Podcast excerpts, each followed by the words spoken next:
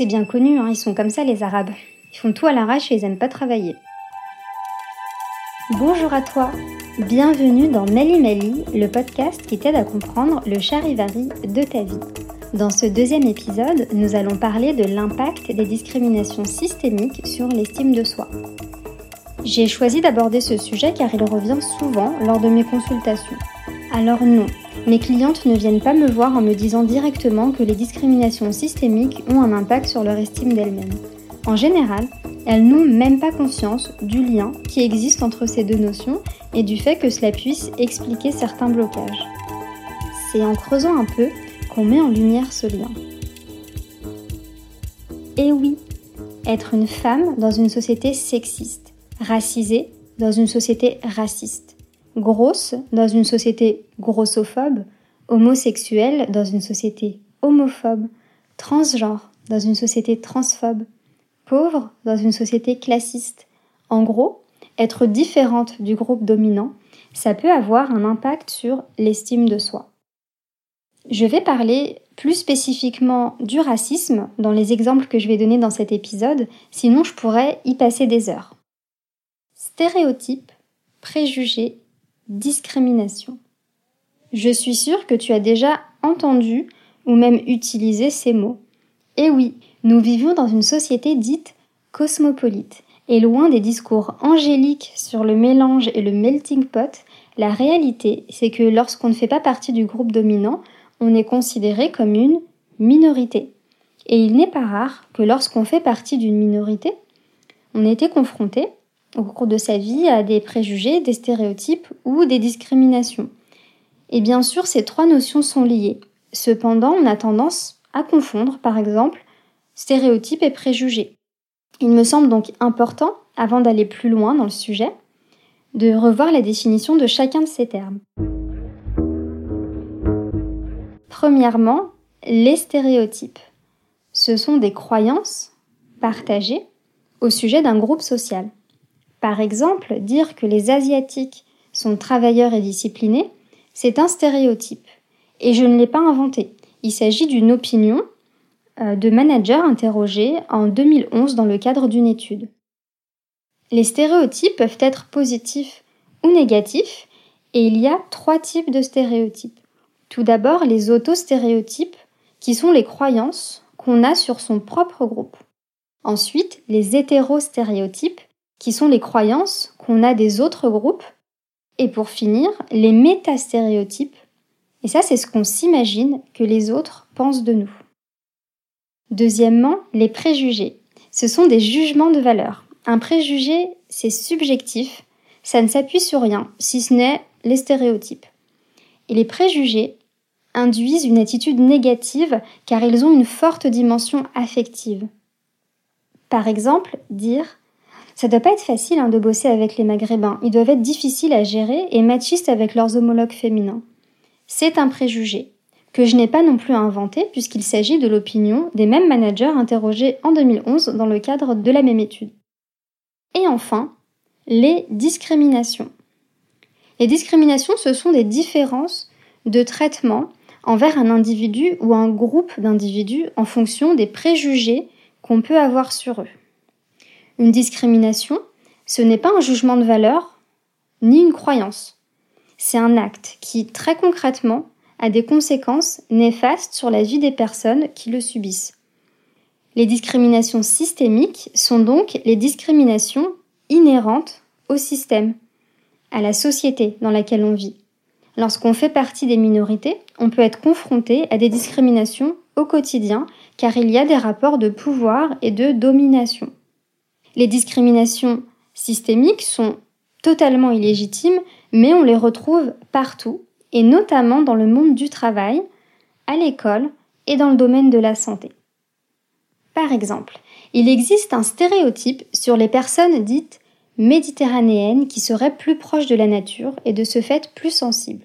Ce stéréotype amène le préjugé que les personnes noires et arabes seraient des drama queens qui exagéreraient leurs émotions et agiraient donc de manière plus irrationnelle. Et donc, les personnels soignants ont tendance à dire que ces personnes-là souffrent du syndrome méditerranéen. Et croire au syndrome méditerranéen, ça induit une perception différente des patients d'origine et de culture méditerranéenne. Le corps médical perçoit une exagération des symptômes et de la douleur chez ces patients-là. Par conséquent, l'urgence de la situation a tendance à être minimisée par le personnel en charge de ces patients et ça peut être très dangereux pour eux. Alors il faut savoir que la notion de discrimination systémique, elle est reconnue sur le plan légal dans divers pays, mais qu'elle ne figure pas dans le droit français. Il n'en demeure pas moins qu'elle reste une réalité. Dans le monde de l'entreprise, par exemple, il arrive que dès le processus de recrutement, les candidats ayant un nom à consonance étrangère soient directement éliminés. Ça, c'est une discrimination. Mais alors, quel est le rapport avec l'estime de soi? Eh bien, lorsqu'on fait partie d'une minorité et qu'en plus de nombreux stéréotypes et de préjugés existent sur nous et qu'on vit au quotidien des discriminations, eh bien on peut se créer une image très négative de nous-mêmes. On intériorise en quelque sorte l'image que la société a de nous. Ce n'est bien sûr pas sans conséquence. Et oui, parce que l'image de soi, c'est un des piliers de l'estime de soi. Si on se construit avec une image négative de soi, on va développer des croyances sur soi et sur son groupe. Et ces croyances deviennent notre réalité, si bien qu'on s'y conforme totalement et on confirme l'image de soi qu'on s'est construite. C'est le serpent qui se mord la queue.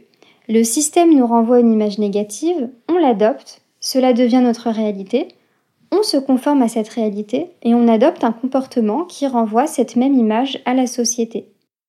Et on peut avoir plusieurs stratégies pour essayer d'empêcher le fameux serpent de se mordre la queue. Parfois, on va plutôt relativiser, minimiser ce qu'on vit, se concentrer sur les aspects positifs de sa vie ou de son parcours. Par exemple, si on nous donne un surnom raciste et sexiste au travail, et qu'on se persuade que c'est pour rire et que c'est pas grave, on finit par ne plus voir le problème. Mais ça ne veut pas dire que ça ne nous affecte pas. On peut aussi complètement refouler ou réprimer sa véritable identité en renonçant à son groupe minoritaire pour se conformer au groupe dominant. On peut par exemple refuser de parler sa langue maternelle ou encore aller complètement à l'encontre de tout ce qui représente notre culture d'origine. Et enfin, on peut aussi être conscient des discriminations, les subir et se dire que de toute façon on n'y peut rien. C'est ce que la société pense de nous et on ne peut rien y changer. On devient alors totalement défaitiste et on accepte notre sort. Et dans un monde idéal, pour remédier à tout ça, on dégommerait le système et on en recréerait un tout nouveau, tout neuf qui serait égalitaire. Oui, mais qui dit système dit homéostasie, c'est-à-dire qu'il faut considérer le système comme une entité à part entière. Et l'homéostasie, c'est le phénomène qui maintient son équilibre afin de perdurer. C'est-à-dire que chaque composante du système joue exactement le rôle qu'elle doit jouer pour maintenir ce système et que le système s'adapte et trouve des solutions pour perdurer. Mais alors, qu'est-ce qu'on peut faire?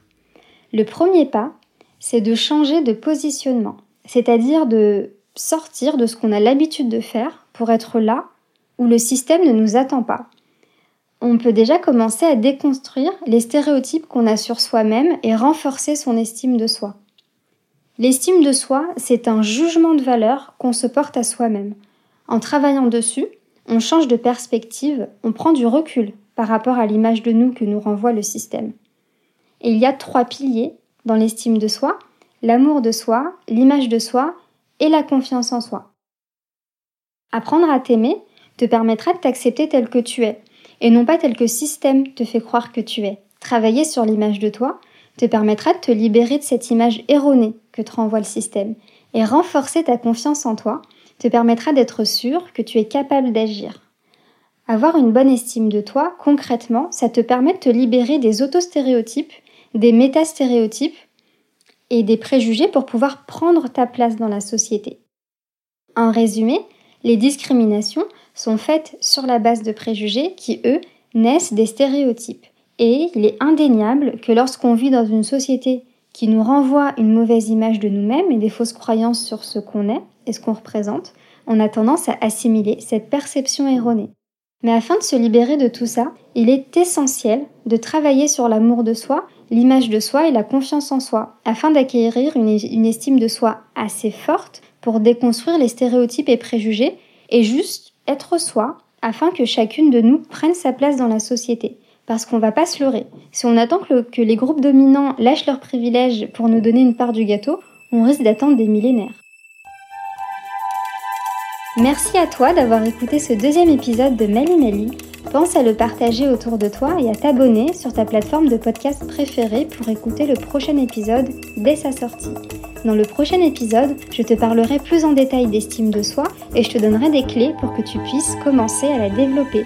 À très vite dans Mali Mali.